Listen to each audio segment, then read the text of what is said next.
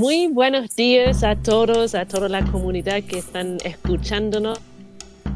Vamos a lograr tener el episodio que ustedes han estado pidiéndonos una y otra vez y tenemos un especial invitado que tiene mucho conocimiento, dado que nosotros no tenemos bastante, no tenemos mucho conocimiento uh, acerca de dos cosas. Es una introducción al gran trabajo que han hecho cuatro estaciones ahí en, en Aysén, en el sur de Chile. Uh, y además. Bravo, bravo, bravo. La regeneración de Chile. Eh, Eso, de Arica Punta Arena. Y además nos va a introducir algunos temas para los que están cultivando en el sur y cómo pueden combatir, no sé, todos los desafíos que uno en el norte no tiene, ¿no? Eso. Y, y bueno, nosotros O en clima tenemos frío. Un, clima frío, eso, eso, eso. Sur es muy relativo, entonces ya, clima frío. Bueno, todo esto empezó dado que yo vine a ver mis tierras, vine a ver mi familia y, y en buen, digamos, buen chileno, me cago de frío y veo los jardines y veo como las, veo los jardines así como que medio sufriendo algo que uno en el norte, norte de Chile no, no ve mucho, ¿no? Um, y a lo mejor no es sufrimiento, pero es otro, otro mirada de la cosa, ¿no? Entonces, bueno, ahora tenemos que introducir a nuestro gran Pancho Bio. eh, un honor, ¡Bravo! un honor. ¡Bravo! Oye, llevamos mucho rato queriendo invitar al Pancho. Sí, mucho rato. De Sí, verdad, verdad. hace yo creo que como un año, ¿no? Sí, al menos. Muchas gracias por la invitación. No. Este gran trabajo de una huerta comercial ahí en tremendo ahí en Aysén, yo no puedo imaginar, no sé, no, no puedo ni imaginar lo que ustedes tienen que hacer para poder cultivar, y generar una empresa, ¿no? Sí. Por favor, expláyate en cómo empezó ah, la empresa, cómo empezó, o qué es lo que, no sé, tu corazón llamó tú con el Javier. Vamos, aquí es tu Oye, un segundo antes de, que, antes de que parta Pancho. ¿Puedo hacer un, un paréntesis, Rottenmeier? Ah, Hay, por un- hay como favor. un cascabel. Sí, que excita. ¿Tú estás con pulseras o no? Está bailando. Nada, Quizás está con, casca- ¿No? con cascabeles nada. Ya, ya. Pensé que mi- eran, con mi pensé que eran como pulseras. Con mi suéter navideño, Ya. a pesar, tengo que hacer una confesión. Yo que cuando uno no foto. está en la huerta, no está en la huerta, no, uno tiene que aprovechar de hacer todas las cosas que la huerta te inhibe a hacer. Y yo hice mis uñas. ¿Qué te parece? ah? A Ah, hacer no, mis pero qué uñas. buena. No, a lo mejor es eso, no tengo idea. Pero bueno, cascabeles. The reindeer. the The reindeer. Reindeer Kate. Ya, Ya, bueno, dejemos hablar Ya. al Pancho. pero Por ahora se escucha, se escucha, espera, se- No, nosotros somos del terror. El No, invitado, ese- por favor. ahí está bien. Sí. Eh, bueno, no sé de dónde quieren que parta la historia porque... eh, ¿Cómo Del principio, sur, Pancho. De ti, Pancho, queremos saber de ti. Bueno, yo soy de Viña del Mar, eh, originalmente de allá de Viña. Estudié agronomía en, en- en Valparaíso y en Quillota, en la Universidad Católica. Y bueno, uno pa- pasa el tiempo, uno se pone más viejo igual y más, eh, no sé, pues menos radical. Pero igual mirándolo de lejos, la universidad fue bien mediocre el proceso. Como que no fue una, una experiencia tan enriquecedora. Y me frustré bastante por, porque yo tenía, eh, no sé, pues ganas de tener una vida que tuviera algún tipo de impacto positivo en el mundo. pues. Y la universidad lo que, lo que nos enseñaron era algo muy fome, en verdad, que era producir fruta eh, a, Estados Unidos, Europa, China, y trabajar en los Para packing, exportar. para exportar y todos estos sistemas de producción gigantes. Mi primera práctica, y fue mi primera y último trabajo en fruticultura industrial, fue en un campo de manzanas que está en Colbún, que eran mil hectáreas de manzana. Y el dueño wow. Mil. era un, un árabe que venía en- en una vez al año a ver el estado de resultado y se iba. Entonces como que no me hacía mucho sentido desde el inicio, no me hizo mucho sentido lo- lo- todo ese mundo. Entonces quedé un poco insatisfecho y, y después de la universidad eh, quise como algo más, pues, como dije, chuta, no puede ser esto, que fome. Y me fui a viajar, como cualquier cabro joven que está recién titulado, salí a viajar. En mi caso fui a Ecuador y ahí conocí una, una granja donde producen hortalizas orgánicas, que es la granja Chaupi Molino, que todavía sigue funcionando. Yo creo que ya deben llevar 40 años trabajando, algo así. Ahí eh, una familia que está liderada por el Pacho y la Maritza y sus hijos. Hoy día la, la Wally, la Valentina, maneja la finca. Son cuatro hectáreas de hortalizas, eh, tienen muchos clientes, muchas ferias. Y la forma de vida me, me inspiró mucho, porque la sobremesa era muy, muy enriquecedora, las conversaciones, como mucho más allá de cultivar, eh, mucho más allá de hacer agricultura, era como la, la forma de vida, me llamó mucho la atención, de vivir en el campo. Claro, yo, yo he escuchado eso, disculpa para interrumpir, pero hab- hablas mucho del bienestar. y Yo creo que Sí. es fundamental la unión entre, no estamos solamente cultivando comida, ¿no? Es, es cultivar una, el bienestar. Exactamente. De hecho, ellos, cuando yo estuve allá, esto fue el año 2000, 2013, el, el concepto que más se, se conversaba en la mesa y con la gente que venía y todo era el del buen vivir. De hecho, en Ecuador tenían hasta un ministerio del, del buen vivir. No sé si le fue bien o no al ministerio, pero era un tema que se hablaba mucho. Y, ¡Qué la raja! Sí, Igual que en no, Chile. Bueno, y, y por otro lado, en un carril paralelo, desde que estaba en el colegio, me había llamado mucho la atención el sur de Chile, la Patagonia verde, con mucha agua, mucho bosque. Y durante muchos años seguidos me vine al, al sur a andar en bici con distintos amigos, desde Puerto Montt a Coyhaique, desde Punta Arenas, una vez que fui a Torres del Paine, pesqué la bici, me vine a, a Coyhaique, pero de sur a norte, eh, otra vez por Argentina, y así como eh, descubriendo este, este territorio, que es muy, muy hermoso. Y en paralelo me enamoré como de la Patagonia y también de, de esta forma de vida, de la agricultura como familiar, de pequeña escala, orgánica, donde tú conocías a tus clientes, donde vivís en el campo y comís lo que estáis produciendo. Y esa confluencia ocurrió que en el año 2014 me vine al Valle de Chacabuco, que está acá en la región de Aysén, que es el actual Parque Nacional Patagonia, a trabajar como voluntario con los Tompkins, a la fundación que hoy día se llama Rewilding Chile.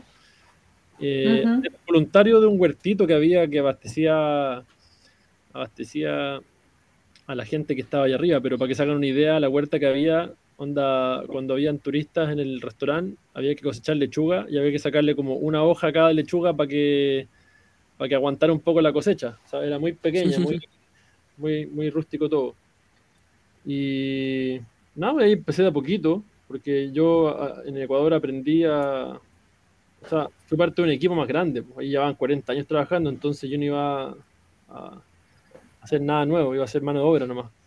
Y llegué para acá, este clima desafiante, con vientos secos, con días que la humedad relativa bajaba, no sé, pues a 20%, igual que en Santiago, pero en la noche hacía frío, eh, una estacionalidad corta. Y fue pasito a pasito, año a año, mejorando un poco, primero con los libros de John Jevons, haciendo doble excavación, eh, sacando fechas de siembra y cosecha de Fernando Pía, que es un agricultor que siguió a John Jevons, que es más o menos referente ahí en la zona del Bolsón, en Argentina, que eran los, los únicos datos que teníamos de, de fechas de siembra y cosecha y qué variedades servían acá en el sur. Eh, después, en unos talleres de, de agricultura regenerativa que organizaron ahí en el Manzano, en Cabrero, una vez fuimos donde vino eh, Darren Doherty. No sé si alguna vez lo han, lo, lo han escuchado, han escuchado a Darren. Oye, Pancho, yo creo que estuvimos juntos ahí, fíjate. Y acabo de cachar, 2015, 2016, puede ser, por ahí. sí, sí, que yo me tuve que ir en la mitad porque me enfermé. Me fui con el hijo de Darren, me lo traje a Santiago. Paréntesis. Oh. Siga nomás. Sí. Bueno, y en ese taller, en ese taller un cabro nos eh, presentó, el, el- de hecho este cabro creo que era el Sebastián Moore, que era de Australia, mejor está escuchando ahí. Él nos prestó un libro del Jean-Martin Fortier, donde hablaba como de Mm. el huerto comercial y el market gardening y toda esta cuestión. Y no sé si ustedes, pero yo igual soy medio terco, entonces como que no acepto al tiro como otras formas distintas de hacer las cosas, como que igual uno se vuelve medio, no sé, po, Porfiado. eh, porfiado, exactamente. Y yo Ya, igual no, estamos en el, en el club. Yo creo Estás que en el club. huertero, el huertero per se es Sí. bastante, es bastante porfiado. Libro, no lo pesqué mucho, así como que dije, ah, es demasiado marquetera, muy gringa, no sé, como que no, no me llamó mucho la atención. Y nosotros estábamos haciendo lo de John Jevons, que era súper matador, porque era doble excavación todo el rato y Sí. Es mucha pega. terciado, era una locura, ¿cachai? Y nada, el libro quedó ahí y lo empezamos a leer y de repente nos empezó a llamar la atención y más la atención y más la atención y dijimos, oye, si vamos para allá como a cachar estos huertos que son como Market Garden, ya pues, estamos con el Javi ahí, el Javi había llegado un año después que yo al, al Valle de Chacabuco a ayudarme. Ya el huerto había crecido un poco, se había, pero se había desarrollado un poco, pero seguía siendo un huerto como muy, muy rústico y no muy, muy eficiente, por decirlo así.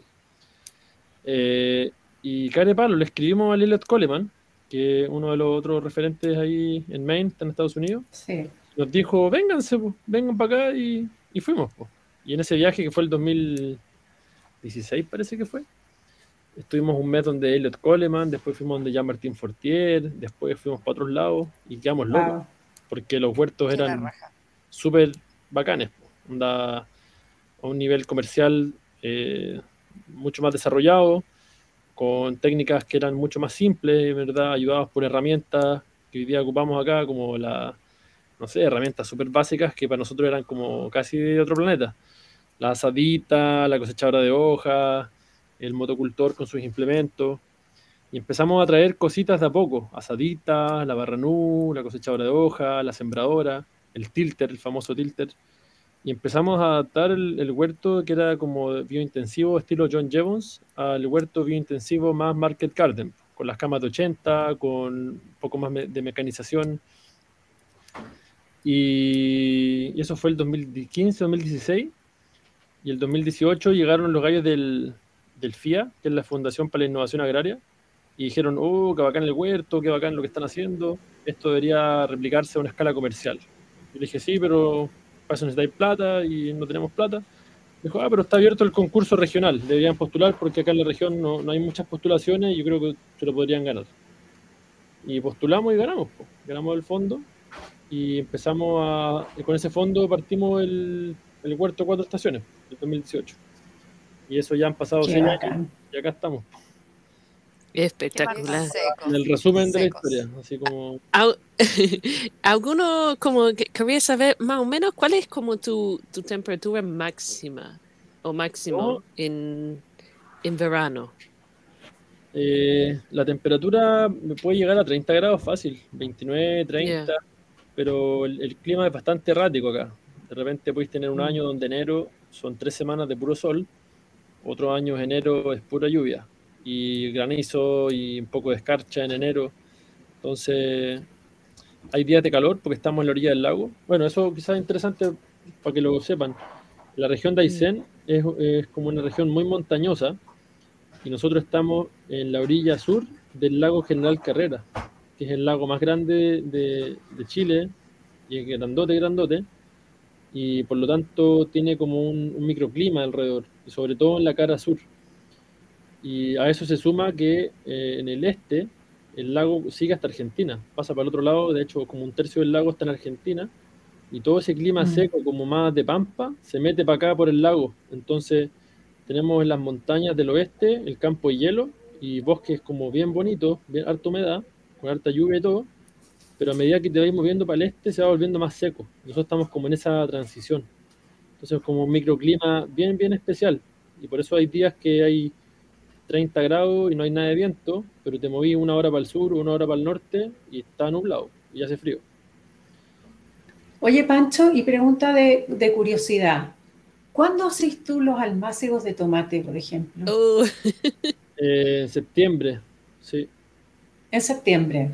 Es ¿Y tu primera hemos- helada hemos partido de- antes, pero lo- los trasplantes son recién en, en noviembre, entonces no tiene sentido Ajá. partir tan temprano porque no tenemos los invernaderos calefaccionados y las temperaturas mínimas en, en octubre y primeros días de noviembre eh, es con heladas. Entonces los tomatitos los tenemos que trasplantar y abrigar con doble malla antihelada y es todo un, un tema.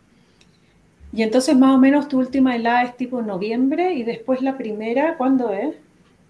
Generalmente lo- los viejos acá siembran papa, que es como lo que marca la, la helada, en la menguante de octubre, que es como, bueno, depende de cuándo cae, pero como de la segunda quincena de octubre para adelante, ya es menos probable que caigan heladas, pero igual pueden caer, o más Ya. suaves, como de un, menos uno, cero quizás. Y durante el verano, igual de repente pueden haber heladas. Pueden haber heladas en enero, en, en- en diciembre, en, en febrero. Y ya en las noches de marzo, a medida que marzo va transcurriendo, van bajando más las temperaturas. Ya del 1 de abril para adelante tenéis noches de heladas casi siempre. O sea, lo más probable es que siempre hayan escarcha. O casi siempre. Sí.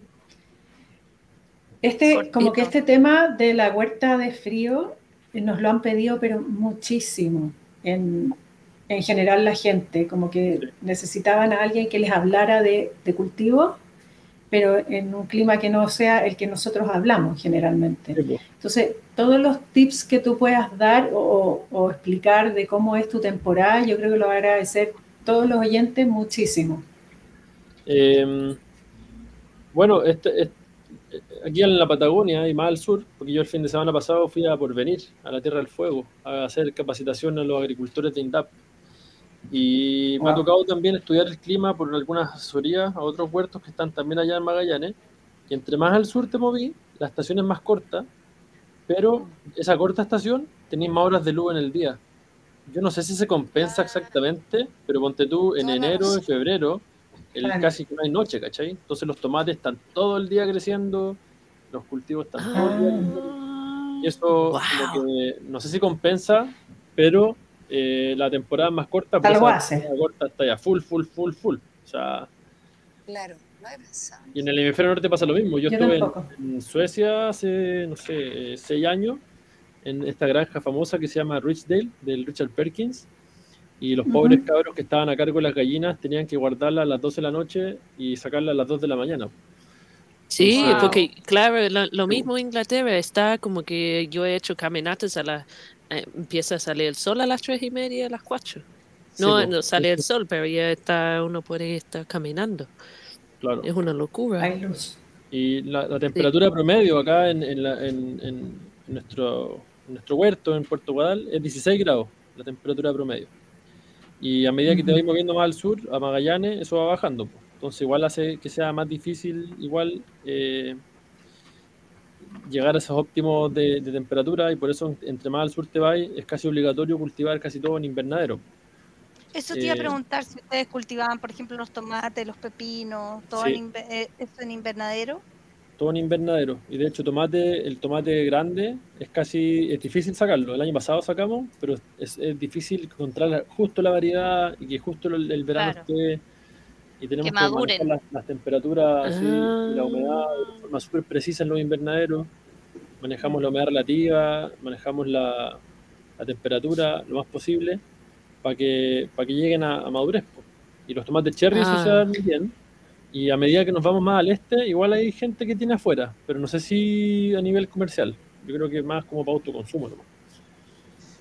Claro. Entonces, el invernadero de ustedes funciona con, con climatización invierno y verano, No, nosotros ¿no? partimos Ya. cosechando en noviembre, la primera semana de noviembre, y este año como estuvo más Ya. helado en todo Chile, partió la, la segunda semana de noviembre, y la última cosecha es la última semana de mayo, el 30 de mayo, 31 de mayo, terminamos de cosechar y ahí nos vamos a descansar. Estamos todo junio y todo julio Ah, perfecto. en el huerto y partimos los almácigos en agosto de nuevo.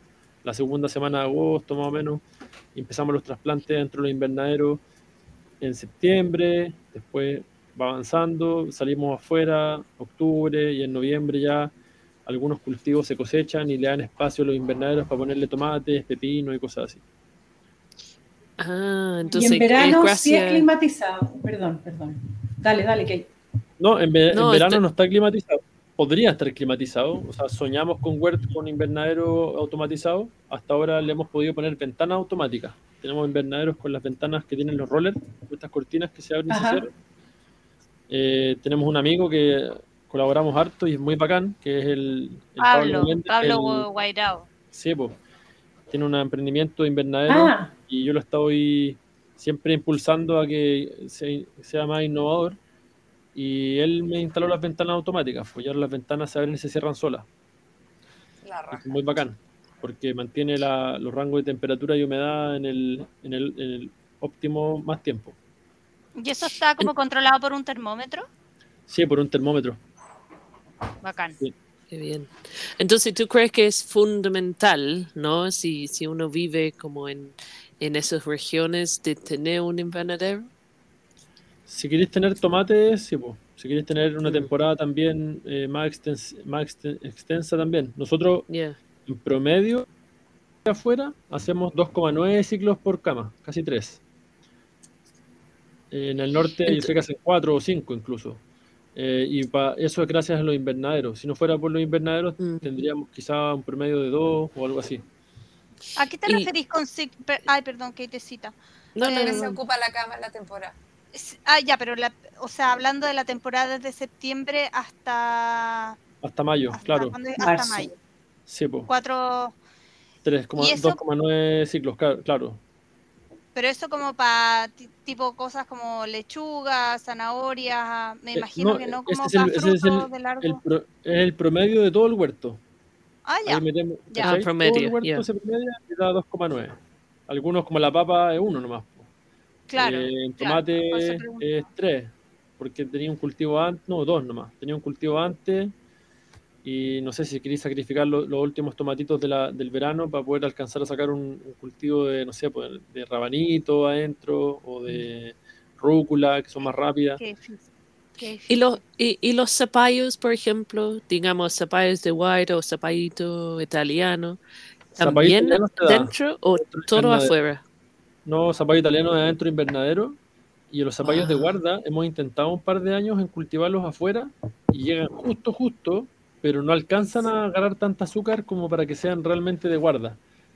Eh, Mm. Porque Ah, nosotros estamos en una parte del- del- de, la- de este microclima, estamos, se podría decir, en la parte más húmeda. Entonces, eh, tenemos vecinos que sí logran llegar a la cosecha con zapallos de guarda, así como, como los conocen en el norte, que lo podéis guardar todo el invierno. Eh, Los Claro. que hemos cosechado nosotros los guardáis más de dos o tres meses y se empiezan a honguear un poco porque no tienen tanta concentración de azúcar. Oye, Pancho, una pregunta como más así de...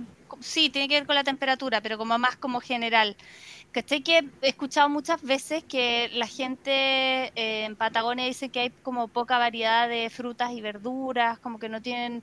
¿Tú, Sí, tú crees que en el, huerto Cuatro Estaciones y como que lo que están haciendo ustedes eh, tiene un alcance mayor como para las personas para que tengan como más variedad, más nutrición y más diversidad en, en su alimentación?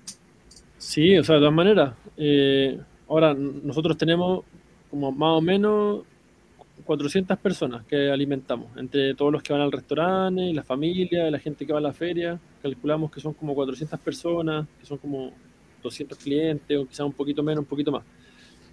Entonces tampoco tenemos impacto en toda la región, a eso voy, como acotando Claro, no, no, no. impacto. Pero eh, el, el 80% de las verduras que, que se consumen acá en la región vienen del norte, pues. vienen de Santiago, de Los Valledor y lugares así. Eh, y las cosas llegan, eh, llegan caras. Ahora en verano llegan eh, como medias marchitas porque no todo viene refrigerado. En invierno Ah. llegan escarchados porque se escarchan en el viaje en la noche.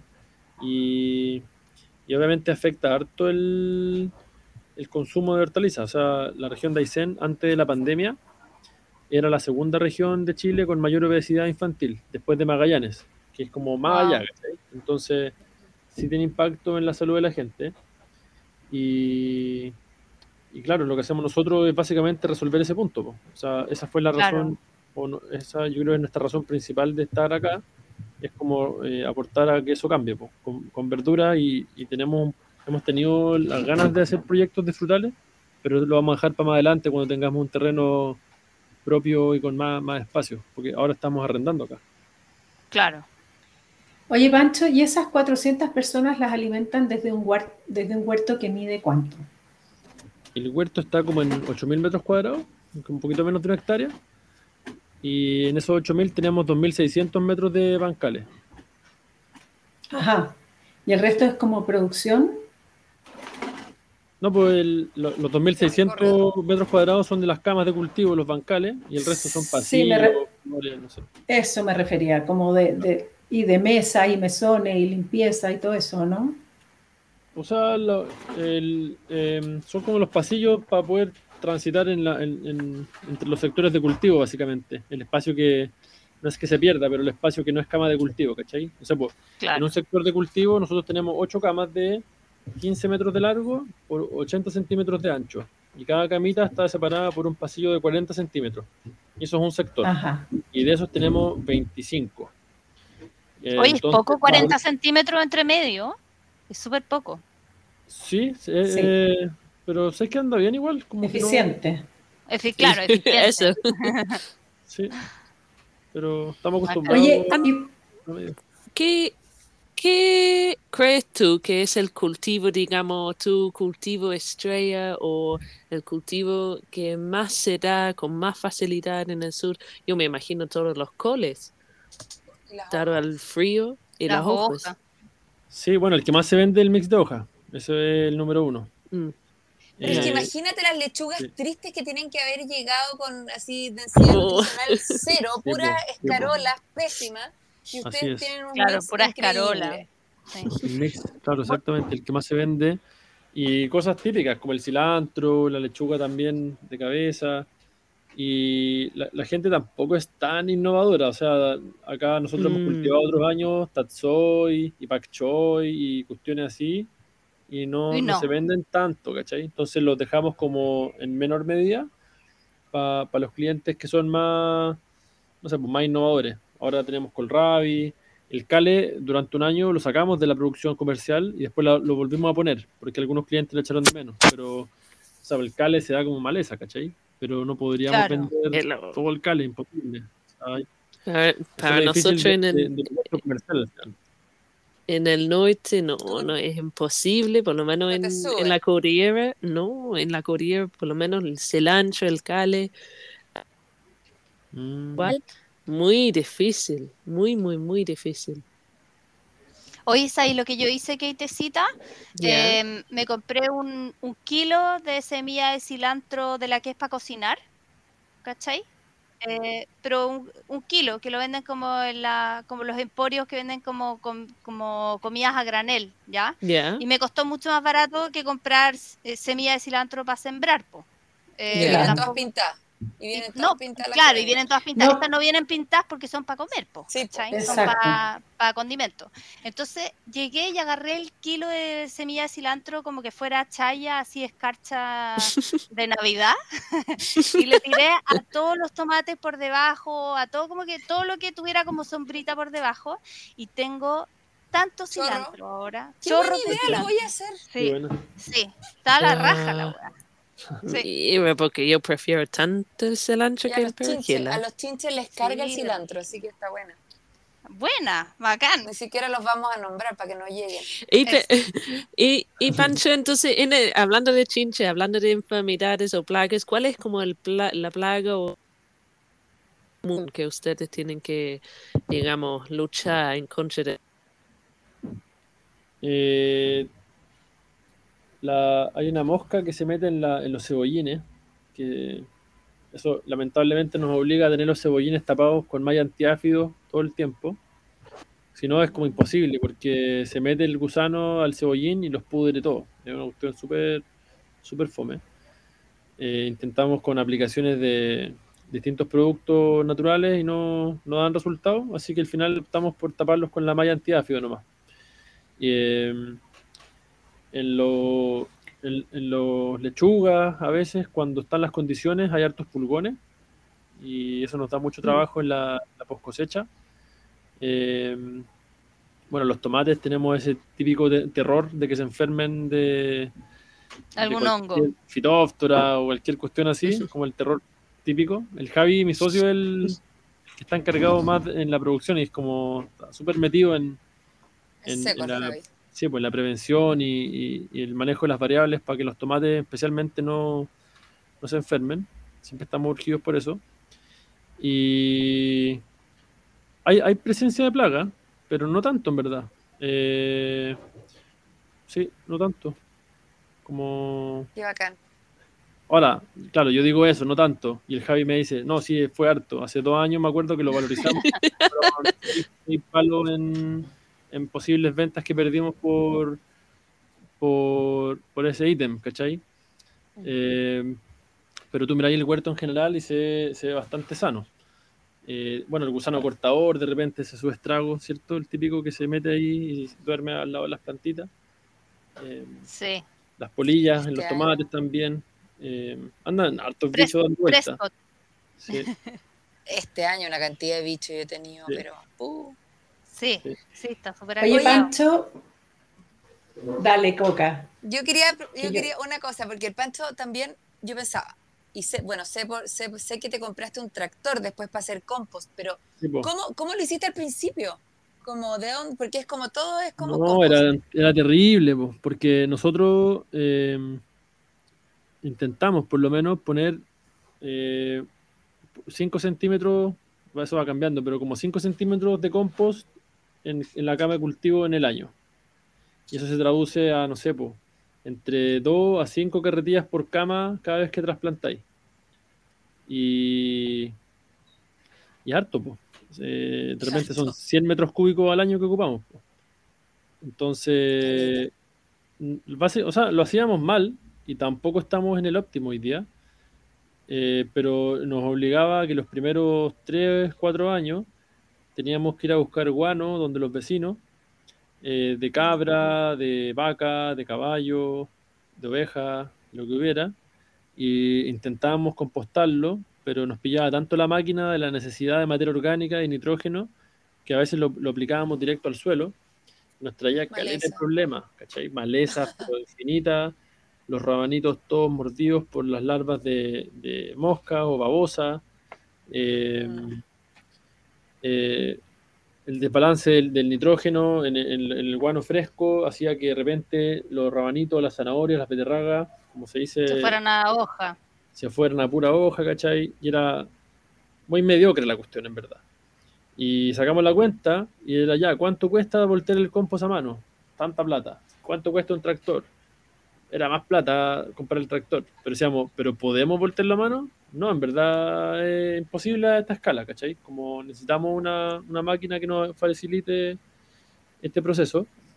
Y nada, como porfiado nomás, nos tiramos a la piscina y pedimos crédito y compramos el tractor. Pues. Y estamos como en la mitad de las cosas.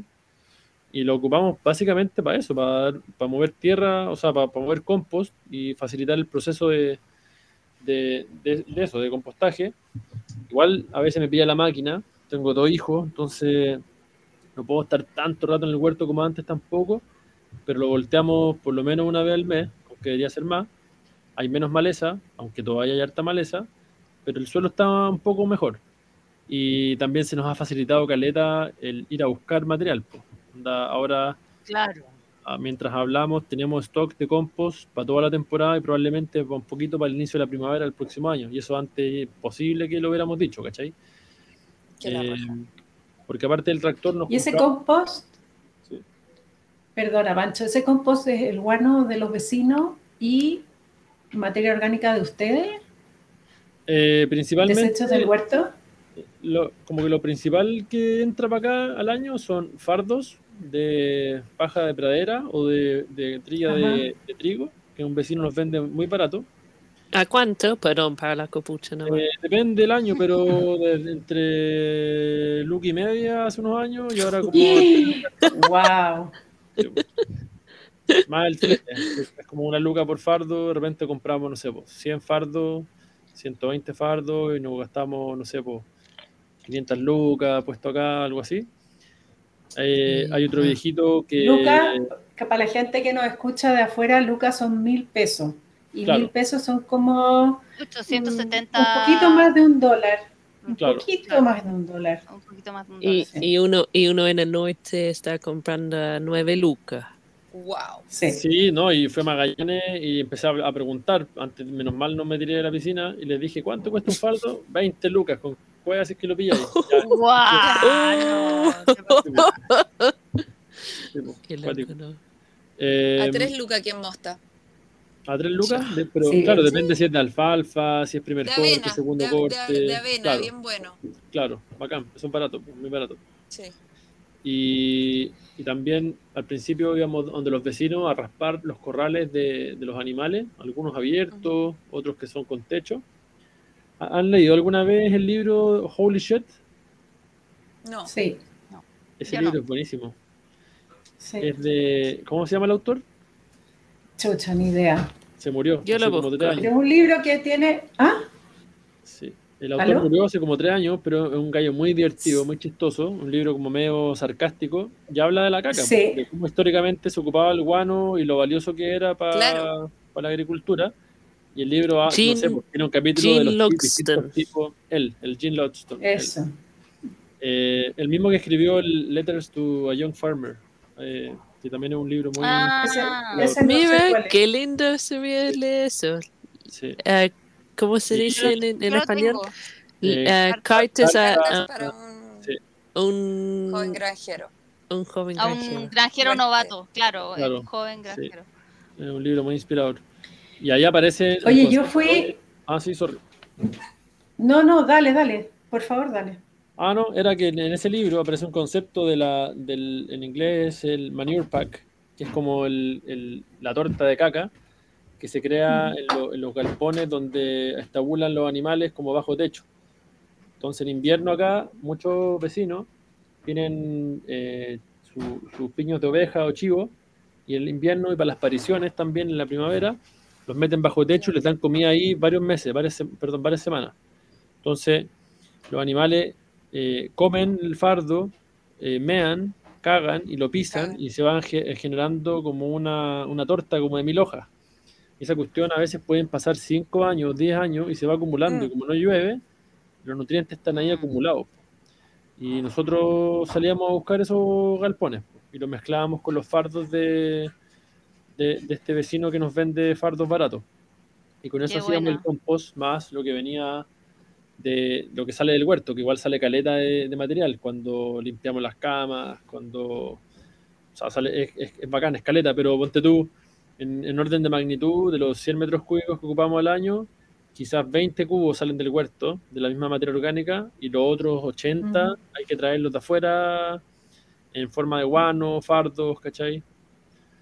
Claro. Eh, sí. ¿Qué, qué superficie de terreno crees tú que se necesita para ser autosuficiente? Considerando compost. En ¿Pero como huerto comercial o un huerto de autoconsumo?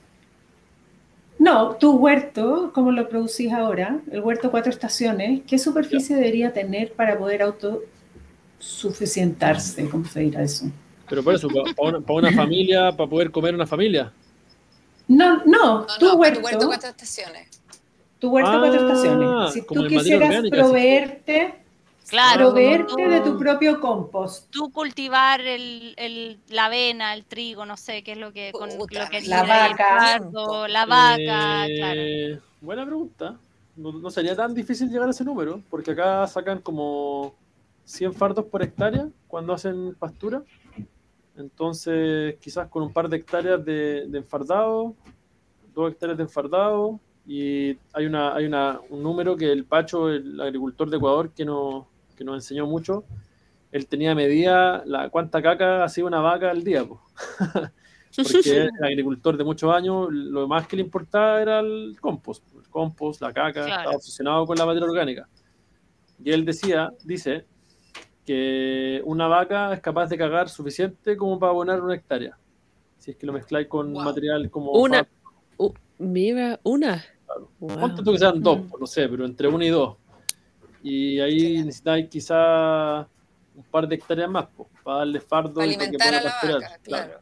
Y claro, para poder cambiarlas de, de, de Sí. Pradera, y claro, para poder hacer Sí. esa rotación. Manejo holístico.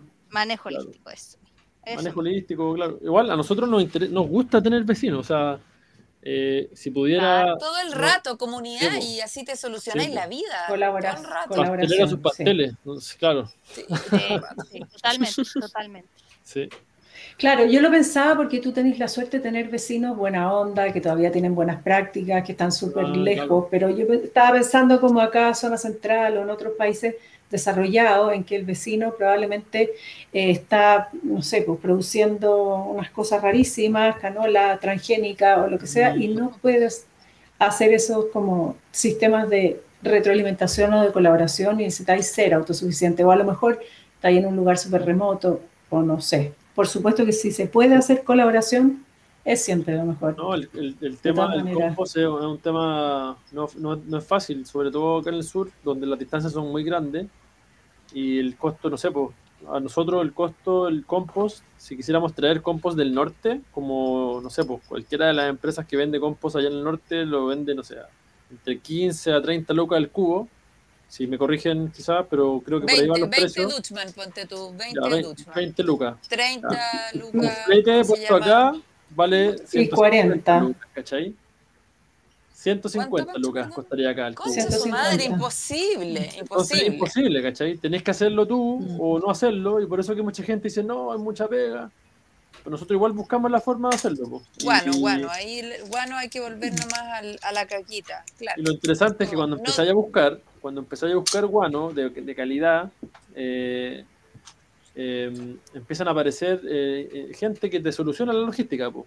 Por ejemplo, ya no, ya no tengo que yo ir a buscar el guano de los- del caballo de un pueblo que está aquí cerca, porque hay un viejito que yo le pago bien igual, le pago, no sé, pues cada vez que viene con 10 cubos, le pago 250 lucas, y es harto, pues son 25 lucas el cubo por guano, no por compost, ¿cachai? Ustedes pagan Claro. 20 y tantas Claro. lucas por compost, yo pago 20 y tantas Sí. lucas por guano, pero el viejito viene Allá, bacán además. y, y me lo pone y, y lo deja acá y para mí es muy bacán, me soluciona una pega de tres días, porque entre llamar, ir, volver, no sé qué, entonces se van Obvio. cuando tú salías a buscar guano, empiezan a aparecer como conexiones trueque o conexiones comerciales que después con los años van facilitando este proceso. Entonces, creo que por ahí va la cosa. Cuando estaba hablando de caca, eh, me acordé que estuve ahora en Egipto en El tema un favorito de la oasis. Pauli. Sí, es mi Favorito. tema favorito. Eh, estuve en un, en un oasis en Egipto, a nueve horas del Cairo en auto, y hay una ciudad del siglo XII como medio en ruinas, construían adobe y sal, una cosa pero preciosa. Y me estuvieron haciendo como el tour por esa ciudad en ese oasis que se llama Siwa. Y ahí había, me mostraron los baños, los baños comunales del pueblo, que está en un cerro, es precioso, como laberinto, y los baños que tenían salida afuera a la calle, donde había un carrito que recogía la caca para llevársela a los campos de cultivo de abajo del oasis. De po. Sí. Sí, muy lindo. Eh, o sea, me hace todo el sentido. Aquí mientras me habláis estoy en, en- en Wikipedia cachando. Qué hermoso lugar. Eh, Precioso, sí. Hay otro libro que es muy bacán, que se llama eh, Just Enough, eh, solo lo- como solo lo suficiente, que habla de, de- del Japón del periodo Edo, cuando Japón estaba cerrado al mundo. Y en el libro hay una parte donde cuentan cómo los agricultores tenían concesiones de los barrios samurái para colectarles la caca, porque eran los que mejor comían, entonces eran los que mejor Claro. valioso tener ese insumo de, de esos barrios de, de toda esa caca. Yo, yo Sí, yo, que... me acuerdo que leí, perdona, dale, Kate, No, dale, dale. que leí en el colegio, no sé si ustedes lo leyeron, algunos libros de la Pearl Bag, se llamaba, que eran unos libros chinos y que se llamaba La Buena Tierra, creo, y ahí contaban, eran varios libros, ahí contaban cómo usaban la caca para abonar los campos de, de arroz también, Cacha. la caca humana, la caca del pueblo. Sí. Pa- para mí Oye, como que- Pancho, va, Bueno, perdóname, Kate, No, dale, no, no, es que, es que- no, no, no, es que me reflexión. Tú sabes que yo soy así como ese pajarito de reflexión. Pero a mí me pasaba, por ejemplo, como al llegar a un lugar en el norte de Chile tan seco donde no había agua y uno dice, ¿por qué Cristo uno está ahí como luchando en contra de, digamos, casi luchando en contra de la sequía? Yo creo que estando en un lugar digamos, crisis o tener una falta te hace apreciar mucho, te hace apreciar lo que uno tiene en, el alrededor, de, de, de, percibir, de tener gratitud y también de adaptar. Es como que me voy escuchando a, tu experiencia en Egipto, por ejemplo, Bravito, o, o, cuando tú vas a de Japón, ah, es, como, a mí me pasó con el agua con el agua porque es como ya uno, uno tiene que innovar, uno tiene que adaptarse frente de, de, de, los pocos recursos. A mí me pasaba lo mismo, Pancho, imposible comprar incluso un, un cubo de compost. Imposible. Imposible. No, no. Yo creo que también salió. Me acuerdo una vez coticé y claro, el camión de un flete desde la región, digamos, la quinta por ahí, la región, región metropolitana, Toluca. Entonces, además de todos los compost, ¿no? Imposible, imposible. Entonces sí, mm. uno se adapta. A eso. Oye, pero es muy lindo hablando de adaptación, justamente, mm. o sea, y, oyéndolos a ustedes, que tú estás hablando desde Paiguano y el Pancho está hablando desde Aysén, eh, haciendo agricultura los dos en zonas muy difíciles. Mm. Eh, qué lindo, así como, eh, como que me dan ganas de, agradecer a, todos nuestros ancestros que estuvieron metidos en agricultura y que han logrado hacer agricultura en estos casos tan extremos con esa capacidad de adaptación y con esas variedades eh, adaptadas a esos climas, que son los que permiten mm. finalmente que haya, que sea posible hacer comida en esos climas. sí, 100%, me gustó mucho algo, parece que escuché la, el podcast eh, Las Raras, donde Pancho, tú ah, estabas hablando y, me, me, gustó porque me gustó cuando hablaste que, que yo creo que no sé si era tu familia o, o alguien que, que, tú sentías que estaban pensando que tú o eligiendo una ruta como de hippie o algo así. Si yo me comparto algo súper similar, que ya, okay, uno es loca tratando de cultivar o, tratando de, de, de, seguir inspirando a otros de cultivar en un... Pero yo creo que es como, a lo mejor es una visión hippie, pero es, como que sale del, del alma. De, Igual yo creo que todas nuestras yo creo que todas nuestras familias creen que somos unos hippies hasta que de repente cachan que, que, comemos como reyes y es como, De verdad, ah". imagina, imagina, llevo, llevo, casi como una década, casi una década diciendo a mis papás, oiga, traten de hacer uno tengo que dar contexto. Mis papás son, gracias a ellos, yo creo que tengo un amor para la naturaleza. Son muy del, del jardín, del así. siempre digo que preferían al, a su jardín. pero ah, de verdad, su, su amor su, tiene una biblioteca llena, llena.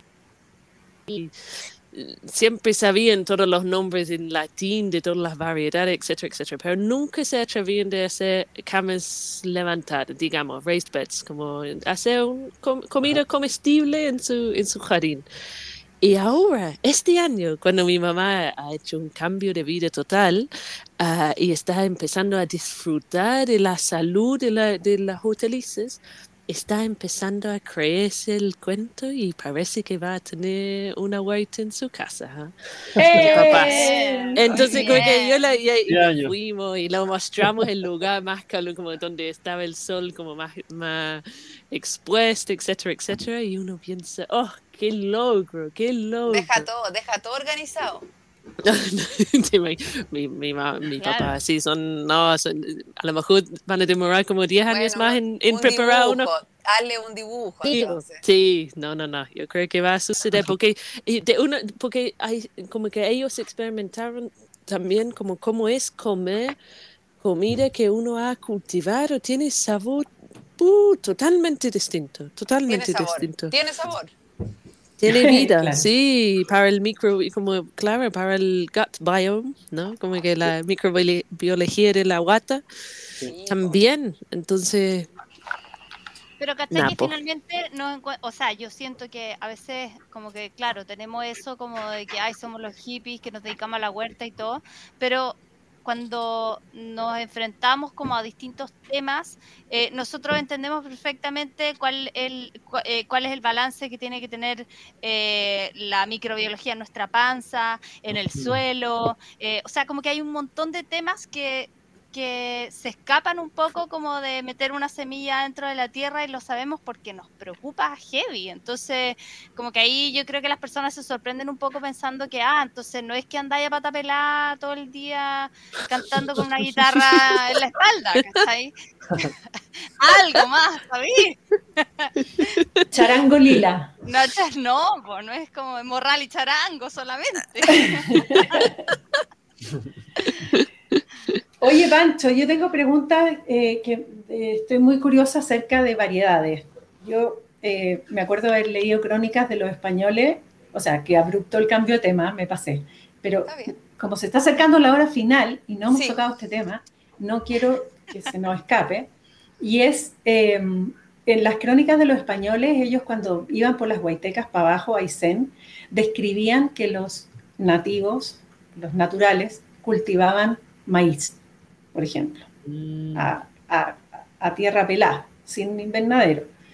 ¿Qué experiencia tienes tú? ¿Conocí? ¿Hay gente que guarde semillas allá? ¿Hay semillas eh, adecuadas al clima? ¿Se han perdido? ¿Hay leyenda? ¿No hay leyenda? ¿Qué se sabe? Mira, de maíz nunca he escuchado, eh, pero sí de otros cultivos que son más, eh, más, más como comunes acá, como las habas. Eh, y bueno, para poner en contexto, la región de Aysén es gigante. eh, desde la parte sur de O'Higgins, que es el extremo sur, hasta el norte, yo te demoráis como dos días en, en llegar, como en auto. mm, Es como que hablar de la región de Aysén es como casi que hablar de un continente con muchos climas, muchas culturas distintas. Entonces yo voy a hablar como de lo que se respecta a, a donde vivimos nosotros, que es como Aysén montañoso, en la cuenca del, del lago, por ahí. Acá la- está la carretera austral, que la carretera austral es muy joven. Tiene, si no me equivoco, eh, a ver, casi, casi 40. El 80, A lo más tiene 50 años, ¿cachai? A lo más, la carretera, desde que la abrieron. sí. Y ahora sigue siendo un camino de tierra súper inaccesible, pero hace 30 años hubo carretera. Y acá en la costa, en la costa del lago hay muchos pueblos que están de antes que la carretera. Y la gente se movía en bote por el lago. De hecho, había una naviera, habían barcazas. Eh, tengo vecinos, amigos que son súper súper divertidos, súper buena onda. Y cuando tenían 18 años iban al pueblo remando, se demoraban 5 horas, ¿cachai? Remando. Y vivías en auto, te demorabas, no sé, pues, 20 minutos. Entonces era como una... era- ahí sí que era heroico vivir acá. Ahora es como un poco más... mucho más fácil. Y en ese contexto de ese tiempo, la gente tenía que guardar sus semillas por obligación, ¿cachai? Onda, la gente iba a Argentina a comprar enseres una vez o un par de veces al año y se demoraban un mes en ir y volver. Y cuando iban a dejar los animales a, a Coyhaique o los- por donde los sacaron, también eran arreos de, de un mes para allá y un mes para acá. Entonces, sí o sí tenían que guardar semillas de, de habas, de arvejas, que se da mucho acá, lechugas. Em, por ejemplo, eh, yo tengo vecinos que hoy día la carretera pasa por afuera de su casa, pero yo, ahora somos muy amigos, pero cuando nos conocimos, yo a la casa de ellos, caché que eran como, obviamente, muy sabidos en todo lo del campo, y les llevé el libro de regalo del John Seymour, el horticultor autosuficiente. Y lo empezaron a mirar y dijeron, oye, pero nosotros hacíamos todo esto cuando éramos chicos. Po. Hacían trigo, avena, cebada, guardaban cosas para el invierno, eh, hacían comida para sus gallinas, todo, todo, todo, todo. Y cuando llegó la carretera, eso obviamente desapareció, porque el saco papa es más fácil comprarlo que producirlo. po. Entonces, claro, hay que escoger igual. ¿A qué le dedica el tiempo? po. igual es caro también. en la plaza del pueblo de Guadal hay un, hay un molino de piedra. Eh, antes había un molino que funcionaba con un arroyo que pasaba por ahí. Hay una historia agrícola campesina acá que fue muy rica hace no tanto tiempo. Y de las hortalizas no quedan mucho vestigio, más allá de las arvejas, las habas, que yo creo que, que todavía las la señoras las guardan. Eh, pero lo que sí hay muy rico son las variedades de frutas, que son frutas que vienen a veces de, no sé si de Europa o de Argentina, pero hay variedades de manzana, de durazno, de damasco, de eh, nogales, ¿cachai? Que son solo de acá o que están acá nomás, que no son variedades comerciales que no se, no se encuentran en otro lado. Que las viejitas tenían que cruzar a caballo los ríos con los esquejes de las manzanas en el bolsillo para ir a injertar sus árboles. Y sus árboles Oh, todavía están acá. Qué lindo. Eso es súper bonito, sí. Y en el huerto de ustedes usan variedades que son, no sé, pues del norte de Europa, del norte de Estados Unidos, de una latitud que se parezca o han aclimatado, cómo lo han hecho. La verdad es que las variedades que traen las empresas eh, que venden también para el norte eh, funcionan bien acá, en este clima. Eh, aparte que no podemos traer semillas de afuera, o sea, es como muy difícil traer de Estados Unidos o Europa directamente para acá. Así que nos limitamos a, a usar las variedades que, que encontramos en el mercado y no guardamos nuestras semillas. Eh, compramos todo, porque es como una pega muy grande para un huerto de una escala como esta. Claro. Es y verdad. ocupáis- ocupáis hartos híbridos. ¿o Eh, no? de todo, en verdad. tú. Sí, pues híbrido, eh, variedades de lechuga como la Salanova o de las empresas que son como que tienen patente y toda esta cuestión. que al final Claro. es una parte no tan romántica de lo que hacemos, pero nos funciona súper bien, es práctico y, claro. y estamos no sé, dedicados a, a eso. No, si Claro. guardar Eh, semillas es gran valor. O sea, yo estoy ahora esperando unas semillas de haba y es como que todos los días las miro y es como, ¿hasta cuándo? Te tengo que seguir esperando. ¿Cachai? Onda, Sí, pues en verdad te mucho más. po. Sí, es mucho Oye, más el Pancho. de cultivo. Sí, totalmente. Pancho, si quisieras eh, ponerte purista con la semilla, ¿no tendríais cómo, crees tú? Eh, No hay mercado, o sea, no hay distribuidores, no hay productores de semilla que te pudieran em, proveer. ¿Cómo ves tú eso? No, es que si me pongo purista con la semilla, el costo del- de la operación del huerto sería más alto y tendría más todavía problemas en la casa. po. Estaría más No, pero pensando, pensando en. Puri- Purista, ¿Entiendes, no? Yo quiero saber Purista- ¿qué es no con comprar, no comprar semillas con patentes, por ejemplo, no Sí, po. comprar semillas eh, que, que estén eh, irradiadas o que estén que usen Mm. fertilizante o agroquímico o que sean de empresas que tienen mala, por ejemplo, mal que- karma. Bueno, de hecho, el, eh, ojalá que el, que el proyecto del, del Pablo con, con su, con su Con pareja, la Connie. con la Connie, Guairao. ava- eh, claro, la huerta del Guairao, ojalá que proyectos como ese eh, avancen rápido